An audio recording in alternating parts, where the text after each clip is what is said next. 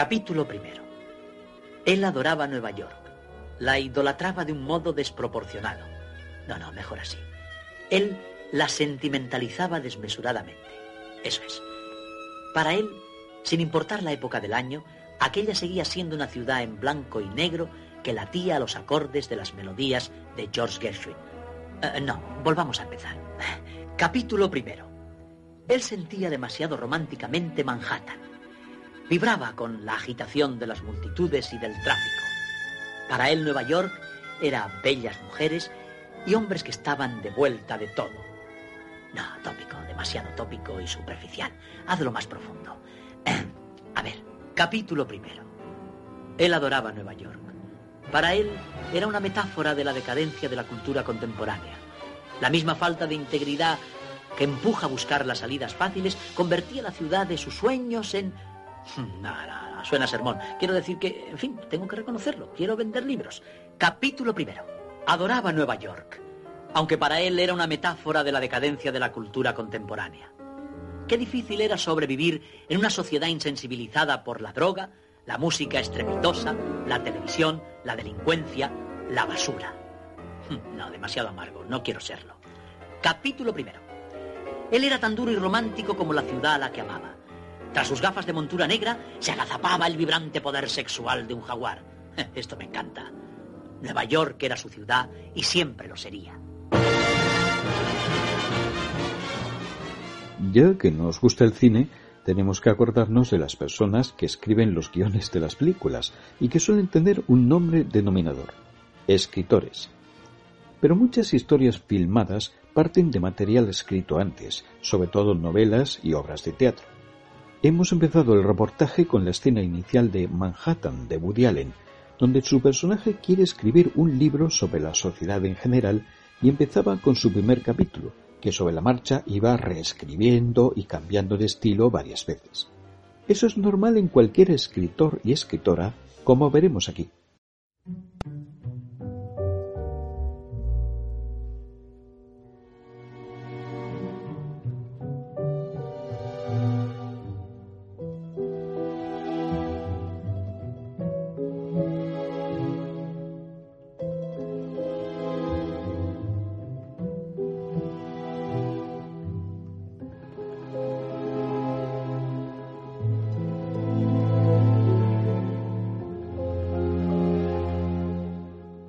Que más ansían los escritores es que una editorial apruebe su obra escrita y la publique. La gran mayoría acaban rechazadas y en un almacén son olvidadas. La película La biblioteca de los libros rechazados, basada en la novela de David Fonquinot, cuenta en clave de intriga policíaca el insólito éxito de una novela póstuma escrita por un desconocido pizzero de la Bretaña francesa, lo que mosquea a un famoso crítico literario, que por montar el numerito por su desconfianza es despedido de su programa de televisión. Recurrirá a la hija del pizzero para desentrañar el enigma. Fabrice Lucchini vuelve a abordar un papel canalla que solo él puede hacer entrañable. Un tipo tuvo una idea loca hace unos años. El bibliotecario de Crosson se empeñó en recuperar los manuscritos rechazados por los editores.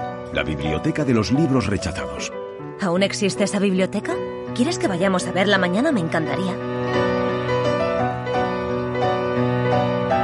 ¿Dónde puedo encontrar a Henry Pick? Murió hace dos o tres años. Su viuda Madeleine vive aquí. Voy a publicar el libro de su marido.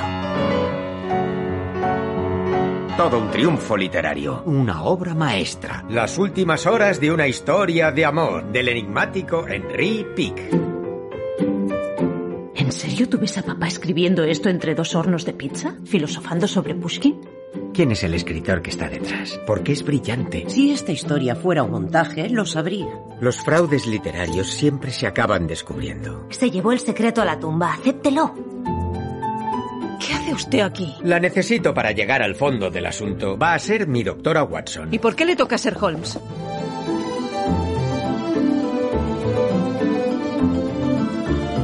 Veces la solución es tan evidente que no la vemos.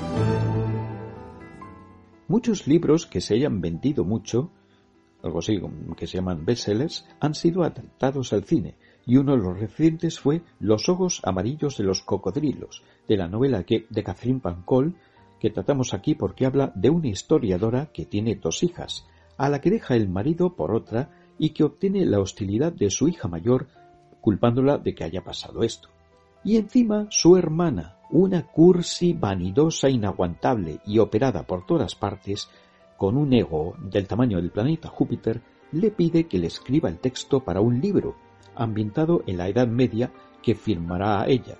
Juliette Bardier, hija de Gerard, borda uno de esos personajes de, neurótica que se le dan tan bien.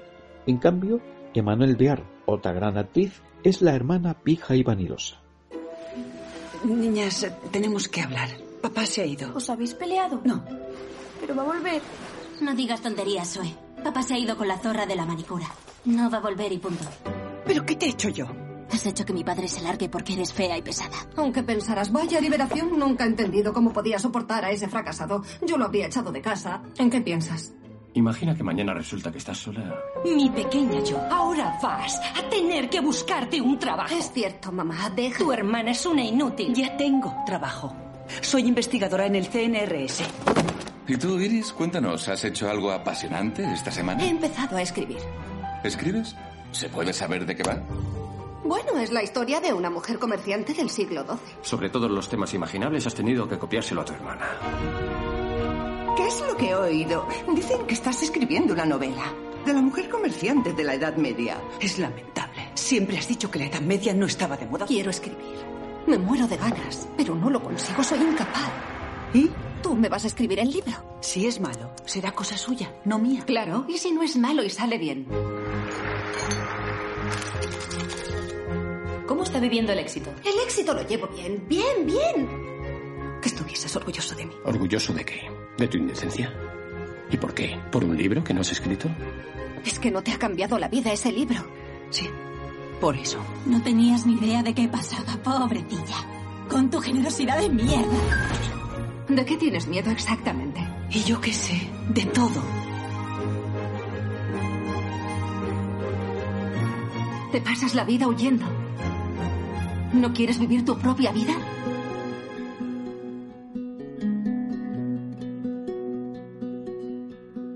Algunas veces, estando solo estás acompañado, haciendo nada, jugando con el humo de un cigarro, o en la ventana, mirando cómo nace el sol. Algunas veces, en el olvido estás acompañado pensando en alguien o con tu viejo libro entre las manos o en una playa contando tu secreto al mar. Como en cualquier profesión, no sirve cualquiera para ser escritor, por mucha voluntad que ponga. La película española El autor presenta a un hombre separado, residente en Sevilla, que para demostrar a su ex, que es escritora, que sabe hacer algo de provecho, decide él también hacerse escritor. Entra en un taller de escritura, pero al pasando los años al profesor no le acaban de gustar sus escritos.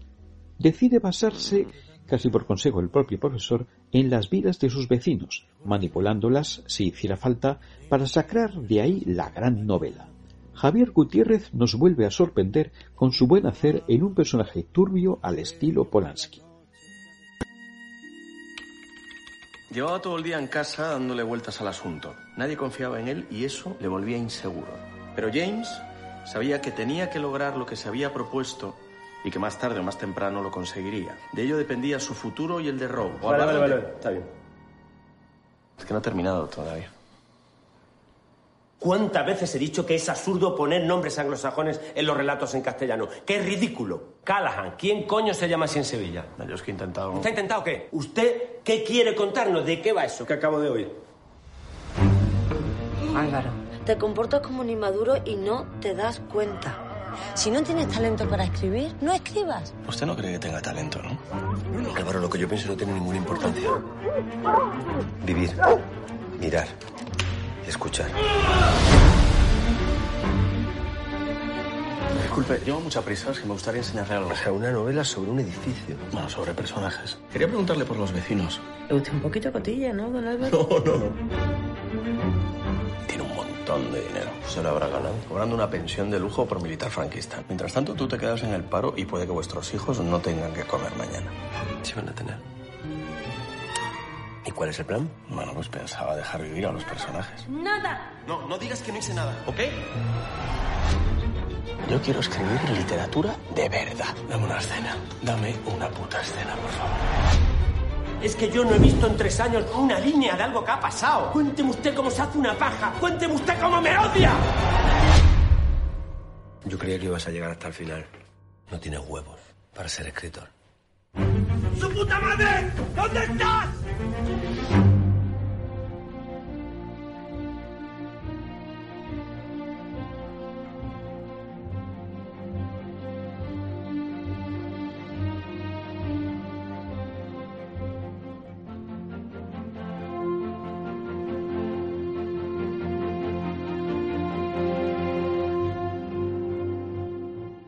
Hablamos ahora de los dos escritores ingleses más grandes de todos los tiempos. Primero, William Shakespeare, que revolucionó el teatro de su tiempo, siglos XVI al XVII, y cuyas obras han sido adaptadas a todas las expresiones artísticas, cine incluido. Poco se sabe de su vida, apenas tenemos una excelente serie de hace cuatro décadas con Tim Curry y la película Shakespeare enamorado, que más bien fantasea sobre su vida, con Joseph Fiennes y Gwyneth Paltrow enamoradísimos. El guion cuela muchas libertades históricas. Este fragmento que escuchamos recuerda el comienzo de una de las últimas obras teatrales del maestro, La Tempestad. Mi historia comienza en el mar. Un viaje peligroso a una tierra desconocida. Un naufragio. Las aguas desatadas rugen embravecidas. La nave se quiebra y se rompe en mil pedazos. Y todos sus ocupantes, impotentes, mueren ahogados. Todos menos uno. Una dama. Cuyo espíritu es más grande que el océano y cuyo valor es más fuerte que el abrazo del mar. No le espera una muerte entre las aguas, sino una nueva vida en una tierra extraña. Será una historia de amor. Porque ella será mi heroína para siempre. Y su nombre será Viola.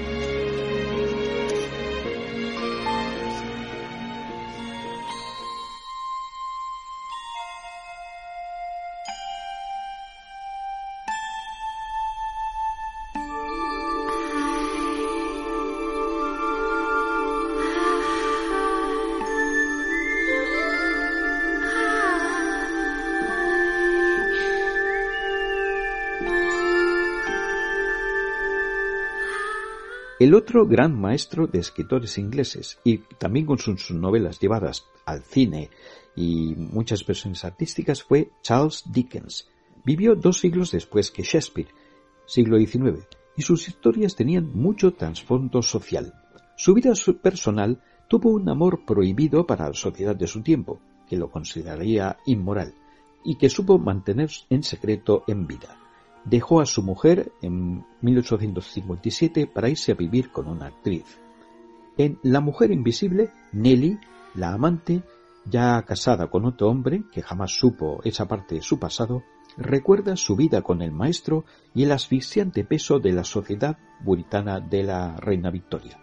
El otro Fiennes actor, Ralph, dirige la película y encarna a Dickens con la habitual buena ambientación del cine británico, aunque algo fría.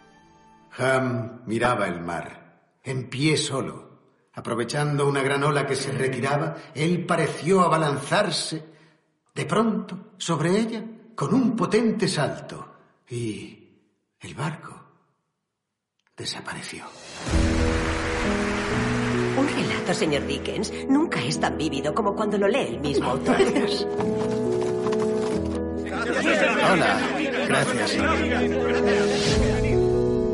¿Admira usted la obra de mi marido? Ahora mismo estoy inmersa en Copperfield. Nelly ha leído cada capítulo dos veces. Y me complace. Todo ser humano es un profundo secreto para el resto. Hasta que ese secreto se entrega a otro. Entonces quizá esos dos seres humanos puedan conocerse de verdad. ¿Por qué te levantas tan pronto? Debo ir a Londres. Señor Dickens, ¿por qué no anunció que venía? Fue un impulso. ¿Qué va a hacer con sus ganancias, Nelly? Lo gastaré todo de una vez. Mi hija es una joven hermosa. Me angustia su futuro. Tal vez yo pueda ayudarla de algún modo. ¿Le amas? Está casado. Eso no le ha impedido enamorarse de ti. ¿Las habladurías en el diario de Londres? Debes negarlo, no puedes mantenerla en secreto. Sí que puedo. No puede casarse conmigo. No, hija, no puede. Madre, hay locura en su comportamiento.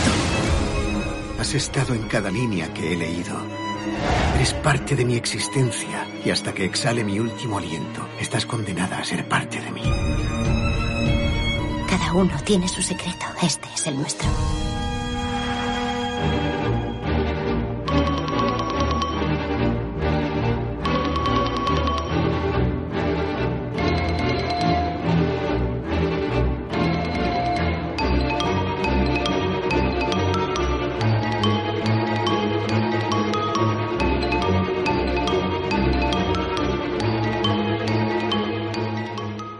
Pero para un escritor, y también para alguien que lea libros, lo más triste sería que se prohibiera leer sus libros, de él y de cualquiera, como en esta opresiva sociedad futurista que imaginó Ray Bradbury y que François Truffaut llevó muy bien al cine hace medio siglo, muy superior a la reciente versión de esta novela.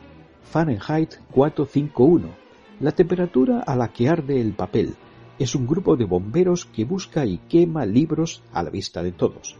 Truffaut saca toda clase de libros en la película, empezando por Don Quijote de la Mancha hasta las escenas finales, donde el protagonista huye de la ciudad y encuentra a los hombres libro, y cada uno se aprende un libro de memoria para que no se pierda.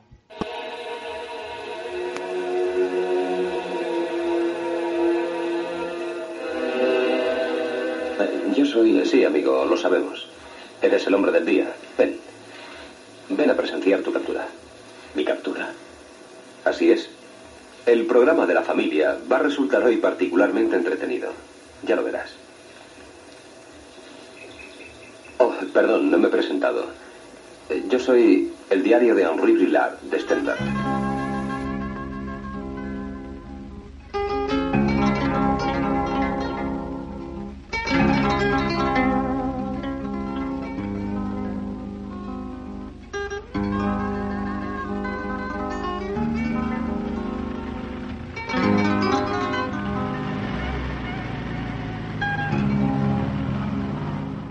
Lo normal es novelas adaptadas al cine, pero poco ocurre al revés, es decir, guiones de películas convertidos en novelas. Graham Greene, gran escritor, mientras escribía el guion del Tercer Hombre, escribió un pequeño relato como argumento, y de ahí sacó después una novela suya basada en la película. Obra maestra del cine negro, con dos grandes Orson Welles y Joseph Cotten en la Viena de posguerra, con la gran banda sonora de Anton Karas y su cítara y escenas antológicas como la del parque de atracciones o el cementerio. Me alegra volver a verte, Holly. Fui a tu entierro. Estuvo bastante bien, ¿verdad? Ah, Sigo padeciendo indigestión, Holly. Lo único que me alivia son estas tabletas.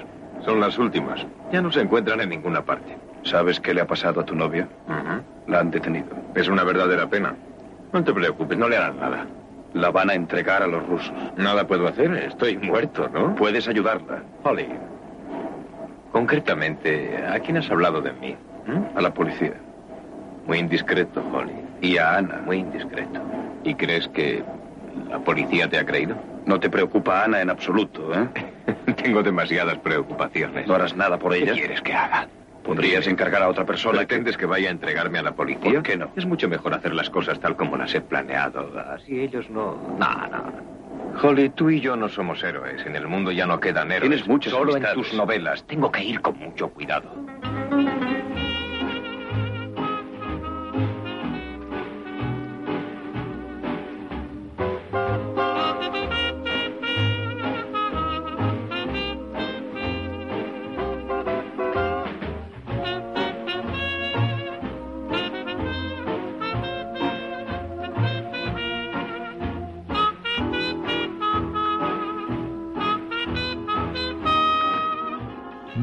Allen, citado al principio, también es escritor y eso le ha servido para su excelente autobiografía.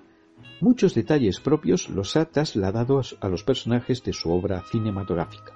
En Desmontando a Harry se salió de sus personajes habituales de perdedores con mala suerte en el amor para convertirse en un escritor canalla, cínico y adicto a la prostitución, recordando a muchos escritores malditos reales como Charles Bukowski o Jean Genet, especialistas en relatos de lugares sórdidos, aunque Allen lo suaviza todo con su humor característico.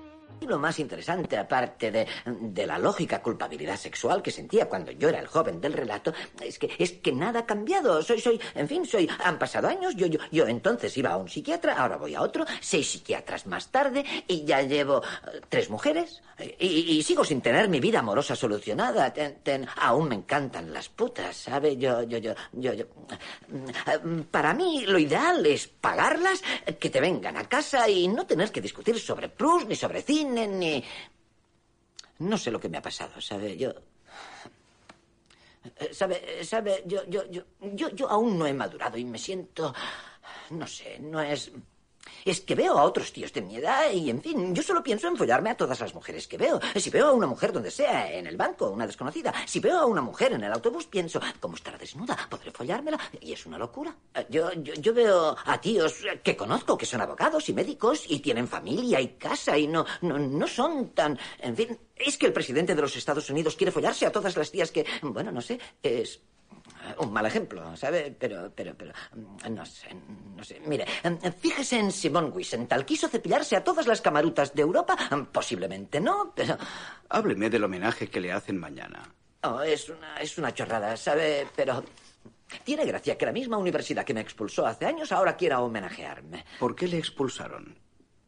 Me expulsaron porque no, no me interesaba la universidad, ¿sabe? Yo, yo quería ser escritor, lo único que me importaba era escribir, no me importaba el mundo real, so- solo me importaba el mundo de ficción y, y, bueno, además intenté ponerle un enema a la mujer del decano y eso no les gustó, pero en fin, lo triste es que es que ir al norte del estado para para que me homenajeen y tengo que ir solo, no tengo a nadie con quien ir.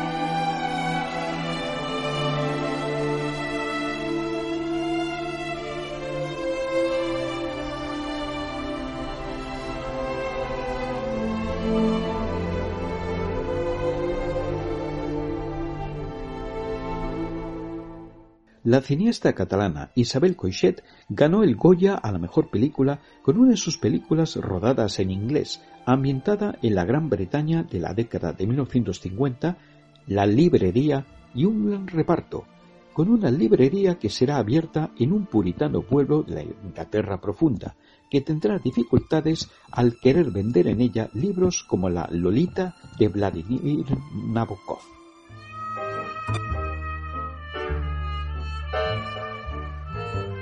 Cuando leemos una historia, la habitamos.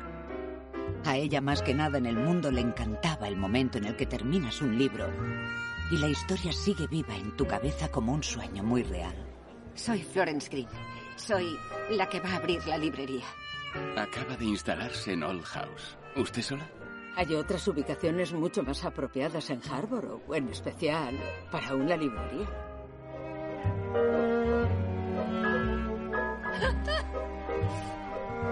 Apreciada señora, nos está haciendo un gran honor. Si considera valiosa alguna novedad literaria, le ruego que no dude en enviármela. Mi primer cliente. Apreciado señor Brandish, le adjunto un ejemplar de una novela que acaba de publicarse. ¿Cree que es un libro adecuado para venderlo en mi librería?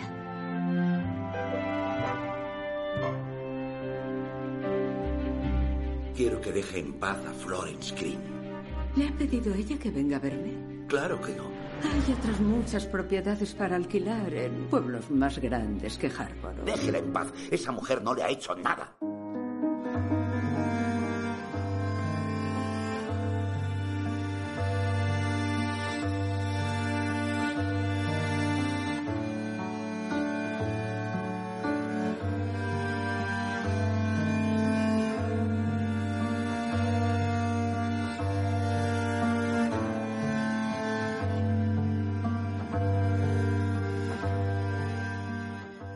Hay escritores famosos en su momento y hoy olvidados.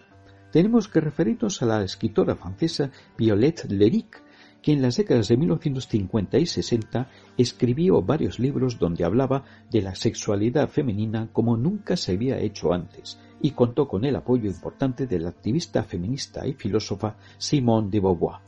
Ambas son recordadas en la película Violette de Martin Prévost, especialista en películas que recuerdan a gente poco conocida y perdedores natos. La fealdad en una mujer es un pecado mortal. Si eres bella, eres a la que miran en la calle por su belleza. Si eres fea, eres a la que miran en la calle por su fealdad.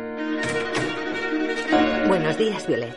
Buenos días, señora. Ha escrito un buen libro. Potente, intrépido.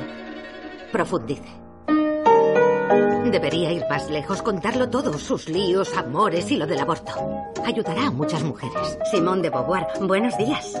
Se están produciendo profundos cambios en la sociedad francesa, modificando de forma irreversible la relación de las mujeres con la literatura. Le presento a Violette Leduc y Jean Genie. Es usted el mejor. No me diga. ¿Sabe por qué no me han publicado en la colección blanca? La portada es siniestra. Dígalo, que se ha creído que solo existe Julian Green aquí. No ponga esa cara. Solo me voy de viaje. No estoy muerta. ¿Cuándo volverá? He leído La hambrienta. Es lo más hermoso que ha escrito. No me esperaba ser el blanco de tanto amor. No me quiere porque soy fea. ¡Le pido que salga de mi vida! Es usted la que me ha dado ese lugar en ella. Coja su pluma. Sus gritos, sus lágrimas no le ayudarán. La escritura sí.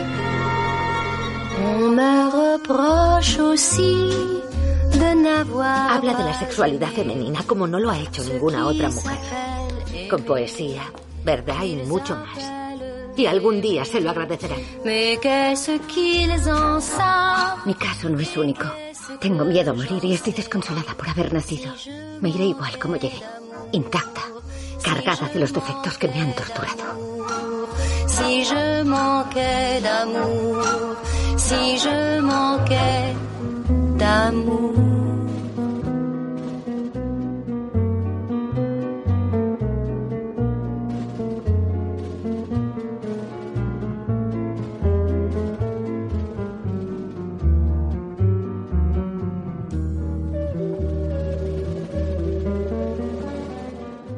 Algo que a quienes escribimos o a los actores que representan teatro es que alguien que no sabe nada de esto nos corrija y nos diga lo que cree que tenemos que hacer o escribir para tener más éxito y más público.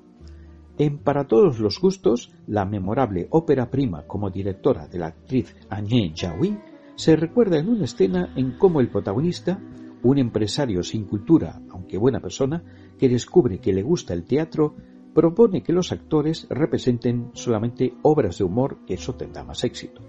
Ellos se burlan de él diciéndole que Ibsen o Tennessee Williams son cómicos y que se divertirá muchísimo con ellos. ¿Y por qué no hacen una obra cómica? Eso estaría bien porque la gente quiere distraerse, olvidar sus problemas, tienen ganas de Fíjense esta noche, por ejemplo, estaba lleno. En cambio, la última vez, ¿cuántos había? ¿Media sala? Quizá ni eso. Ya saben que a mí me gustó, pero la gente en general prefiere lo que es gracioso. Yo pienso, yo pienso que deberían hacer algo cómico, por ejemplo. Tienes razón, te pasas el tiempo haciendo dramas. De acuerdo, lo intentaré, haré algo cómico. Creo que tu próxima obra podría gustar. Sí, con Ibsen se partiría de risa. ¿Con quién? Ibsen. Ah, sí, Ibsen es gracioso. Es una especie de cómico noruego, ya sabes. Eso es muy, muy gracioso. Strindberg. Oh, sí, Ah, Strindberg. Sí, Nagerman. Nagerman. Loren. Sí, Las Loren. Beresford. Tennessee Williams. Pero yo prefiero a Ibsen, es el más gracioso. Cuando Nora deja a Elmer al final de Casa de Muñecas es algo... No, no, es una broma. Ibsen no es nada gracioso.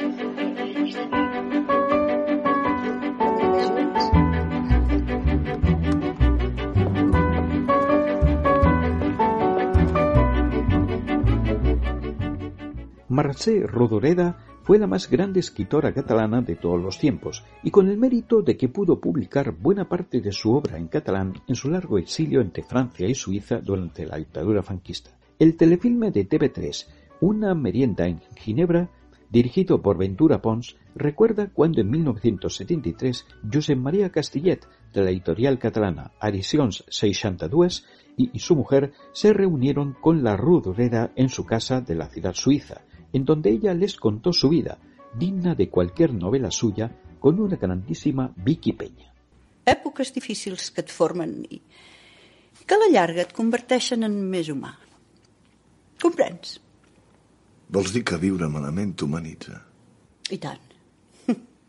El món d'abans de la guerra em semblava irreal. Encara cremava tot per dintre. Però imperceptiblement s'anava tornant una mica anacrònic. A la teva obra hi ha un combat entre l'home i la dona. Sí? Sí, hi ha una mena d'agressivitat. No ho sé.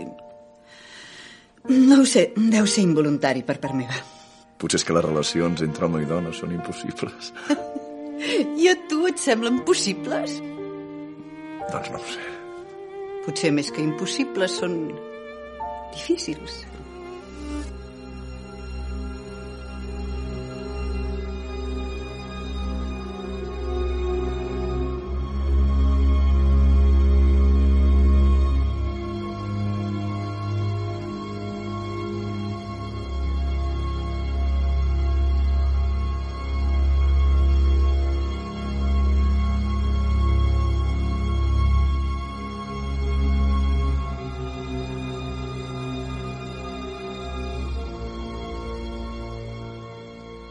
Cuando a las mujeres no se les permitía más que ser esposas y madres, se rebelaban contra ello con cualquier faceta.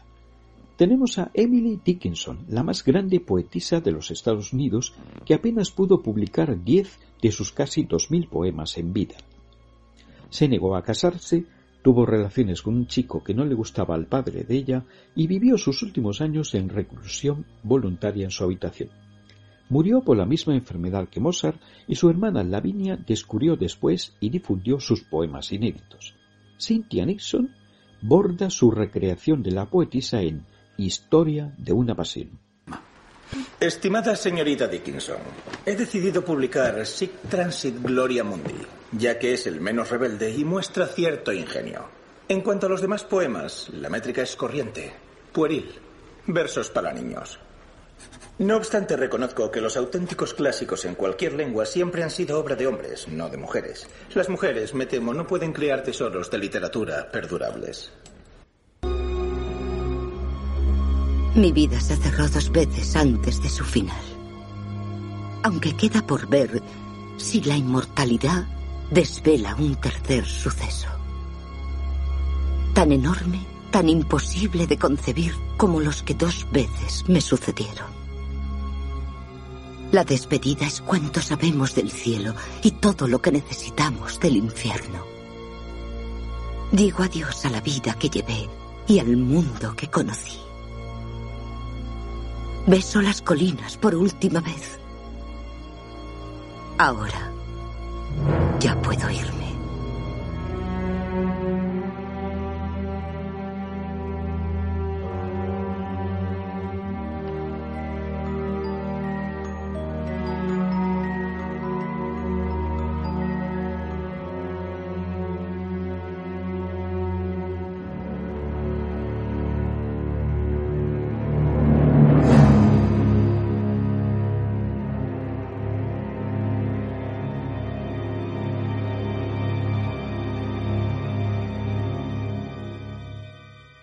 Igual que hay fans de series de ciencia ficción como Star Trek, los hay de personajes literarios, que los tienen como si fueran sus mesías o sus Biblias y que no permiten que sean modificados ni nada parecido. Stephen King, especialista en relatos de terror muy llevados al cine, imaginó a la vengativa y obsesiva fan de Misery, personaje de ficción de un famoso escritor al que ella salva la vida después de un accidente, pero al que obliga de manera brutal a resucitarlo al enterarse que ha decidido matarlo. Kathy Bates demostró su talento, tardíamente reconocido como la obsesiva y violenta fan.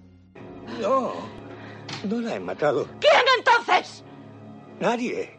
Ella ha muerto, ha desaparecido. ¿Desaparecido? ¡Desaparecido! ¡No ha desaparecido! ¡La has matado!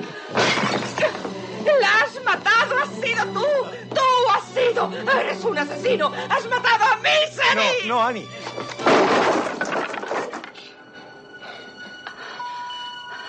Creí que eras bueno. Pero no lo eres. No eres mejor que los otros. Si te habías hecho ilusiones respecto a mí, olvídalas.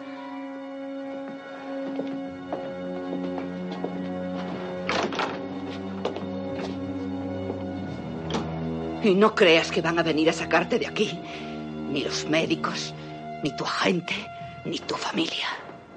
Porque no les he avisado. Nadie sabe que estás aquí. Y procura rezar para que no me pase nada. Porque si muero yo, morirás tú.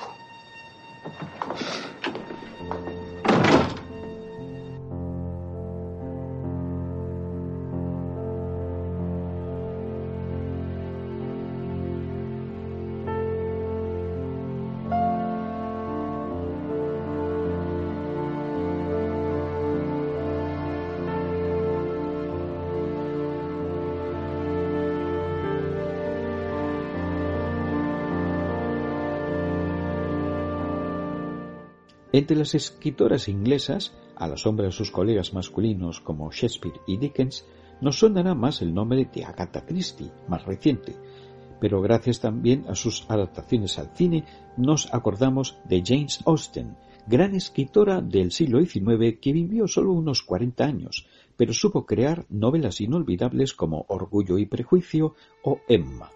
Una película recrea su vida de joven antes de publicar sus obras maestras, encontrándose con las trabas de su tiempo por ser mujer. Él era el hombre que por su modo de ser y su talento más le habría convenido. En una época en la que pocas mujeres podían escapar de las tradiciones, Algún día heredarán todo esto. la sociedad esperaba que Jane Austen se casara, pero ella tenía sus propios planes. Cuando una joven como usted recibe una proposición de un caballero, es su deber aceptar en el acto. El señor Thomas Lefroy. ¿Qué opinas del señor Lefroy? Ah, nos honra con su presencia. Si practica el arte de la ficción y quiere ser como un autor masculino, sus horizontes deben ser ampliados. Ah, Lefroy tiene una reputación. probablemente de ser el más desagradable. Señorita. Insolente, arrogante e impertinente de los hombres.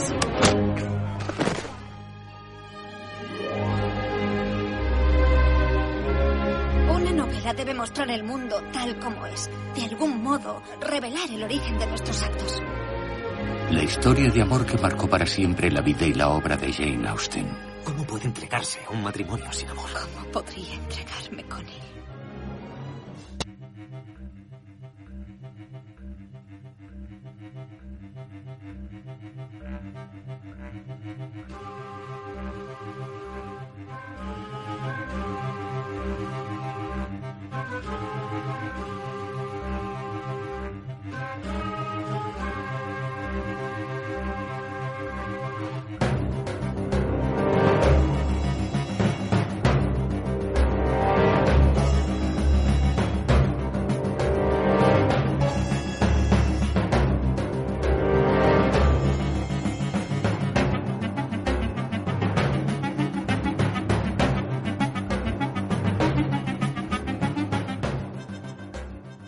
Vamos ahora con dos escritores de ficción que se encuentran metidos en asuntos políticos en donde arriesgan sus vidas, algo que solo pasa en las novelas policíacas y de misterio o en las películas de suspense. Una de las mejores películas de Roman Polanski es El escritor, donde el protagonista recibe el encargo de pasar a limpio las memorias de un ex primer ministro británico, una especie de Tony Blair en versión sórdida y que esconde secretos muy preocupantes ritmo ágil, suspense del bueno y gran banda sonora de Alexander Desplat. Ewan McGregor y Pierce Brosnan sostienen la película, que tiene un final inesperado digno de una novela de misterio.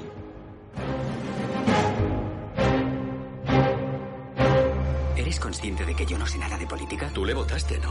A Adam Lang, por supuesto. Todo el mundo le votó. Le pagaron 10 millones por sus memorias, pero lo que necesita es un escritor. Para ti sería una gran oportunidad. Hola, ¿quién es usted? Soy su escritor.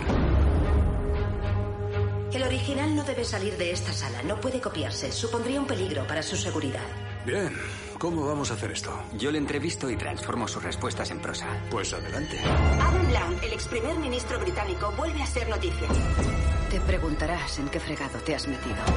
¡Trabaja para un asesino! Por lo visto, el primer escritor no pudo con la presión. No me dijiste que hubiera otro escritor. Estaba borracho. Se ahogó. Jamás sabremos si fue un accidente o un suicidio. El libro lo mató. ¿En qué lío me has metido?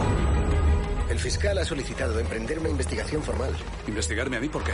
Trabaja para un criminal de guerra. No tenemos pruebas. Usted es su escritor. Puede conseguirnos la prueba. La verdad está en las memorias de Lana. ¿Se da cuenta de la gravedad de esto? Estoy metido en un lío. Hola. Creo que mi predecesor murió asesinado. ¿Qué decisión tomó Lang durante 10 años como primer ministro que no favoreciera los intereses de Estados Unidos? Ya eres prácticamente uno de los nuestros. ¿Lo soy? ¿Eres el escritor? Eso te hace cómplice. ¿Tiene algo que decirme?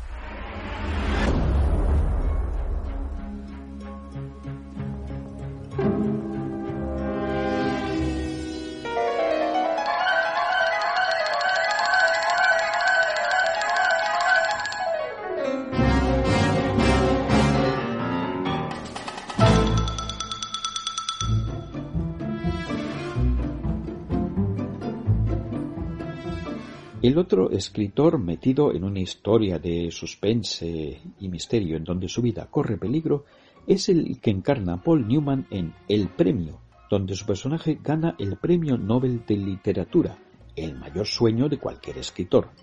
Se verá metido en un asunto de la Guerra Fría mientras está en Estocolmo y huirá como si estuviera en una película de Hitchcock.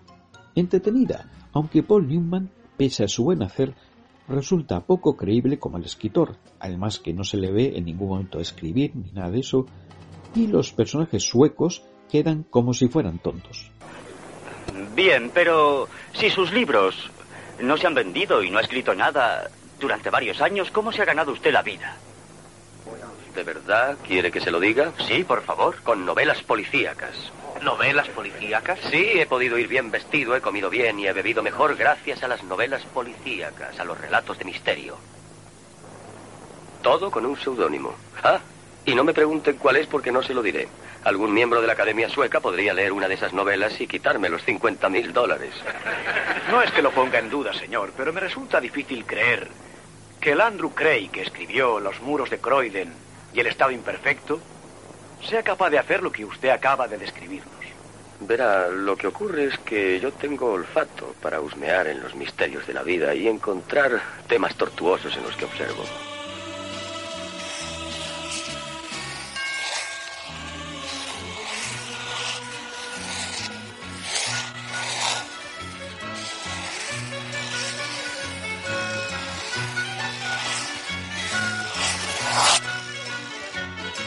El más grande escritor español de todos los tiempos fue Miguel de Cervantes y su máxima creación literaria, Don Quijote de la Mancha, una de las mejores novelas universales de siempre. La vida de Cervantes fue contada en una miniserie de hace cuatro décadas, encarnado por Julián Mateos, sin olvidar los hechos históricos de su tiempo, como su estancia en la batalla de Lepanto, en donde perdió el uso de un brazo, y sus problemas económicos en medio de la publicación de sus obras.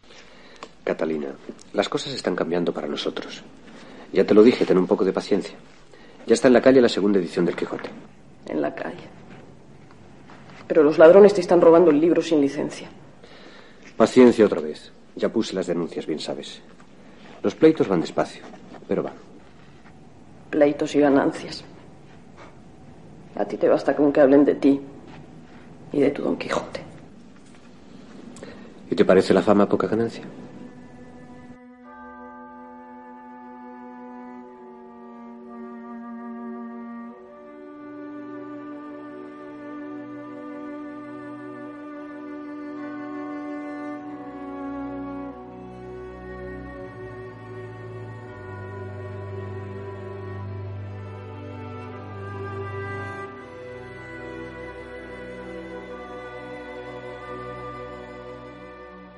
La literatura rusa tiene grandes maestros de la novela, todos ellos llevados al cine, pero el más grande de todos fue Lev Tolstoy, autor de obras maestras como Guerra y Paz o Ana Karenina, el cual vivió los últimos años de su vida como un ermitaño y casi anticipándose a las ideas que poco después acabarían en la Revolución rusa.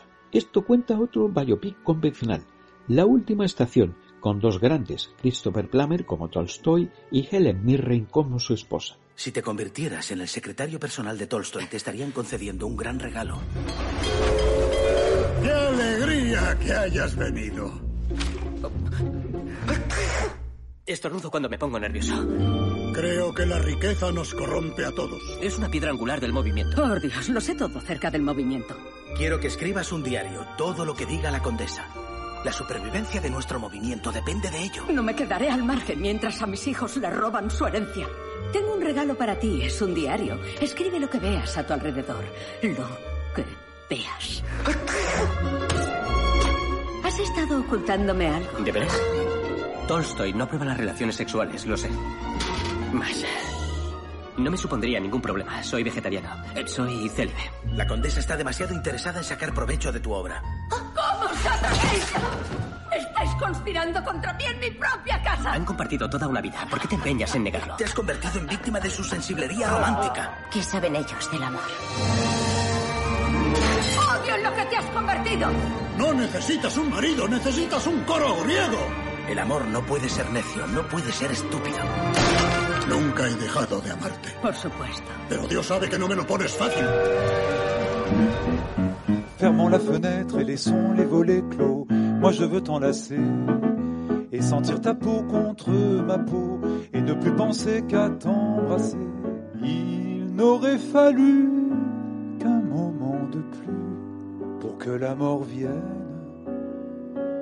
Mais une main nue alors est venue.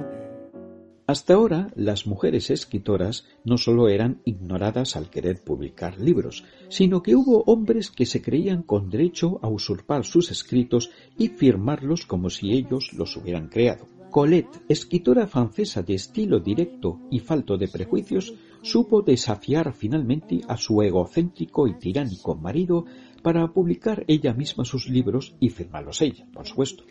El tiempo además ha hecho justicia, pues él está olvidado y ella en su justa gloria. Hubo recientemente un biopic sobre Colette con Kira Knightley. Siempre alegra que se realicen películas biográficas sobre mujeres que han roto convencionalismos y se han rebelado contra una sociedad opresora con la condición femenina.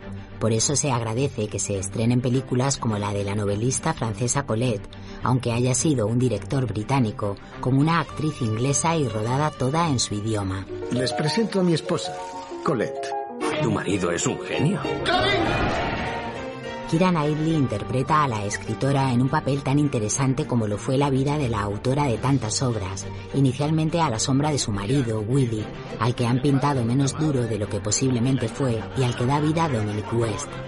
Tú podrías escribir. ¿Qué?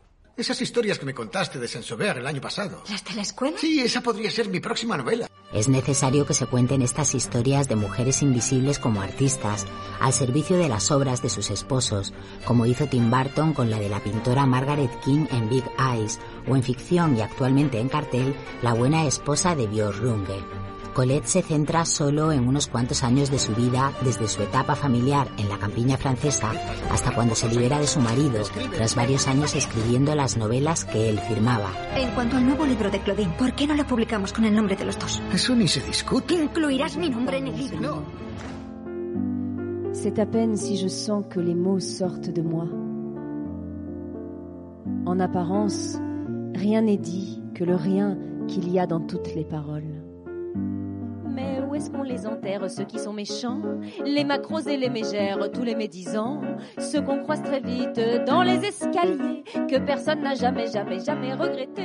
El final del reportaje nos lo da una película francesa que muestra cómo es el mundo actual de escritores y editores.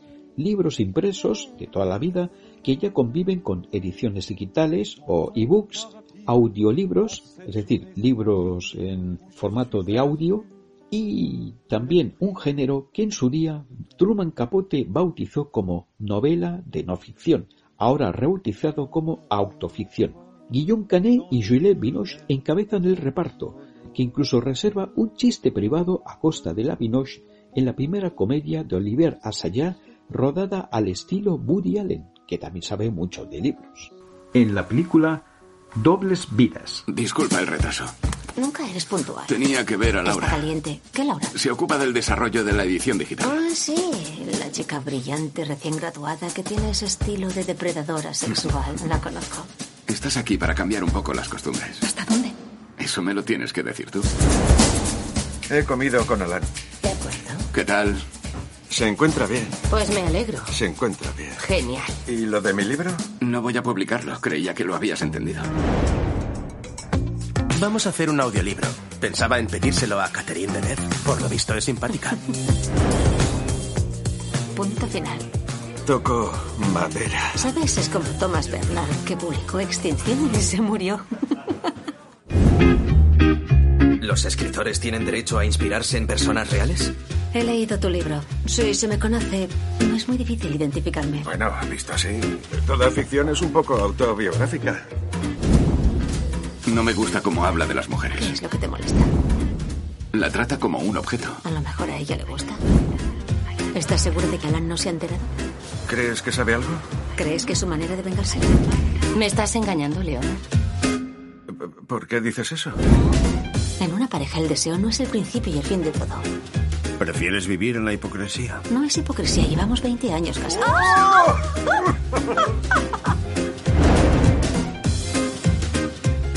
¿Y no has pensado, bueno, es solo una idea, en hacer un audiolibro de punto final? Se lo hemos propuesto a Juliette Binoche. ¿A Juliette Binoche? Sí. A lo mejor podría mandarle un mensaje, si tú... ¿Eh? Si tienes su correo, podría...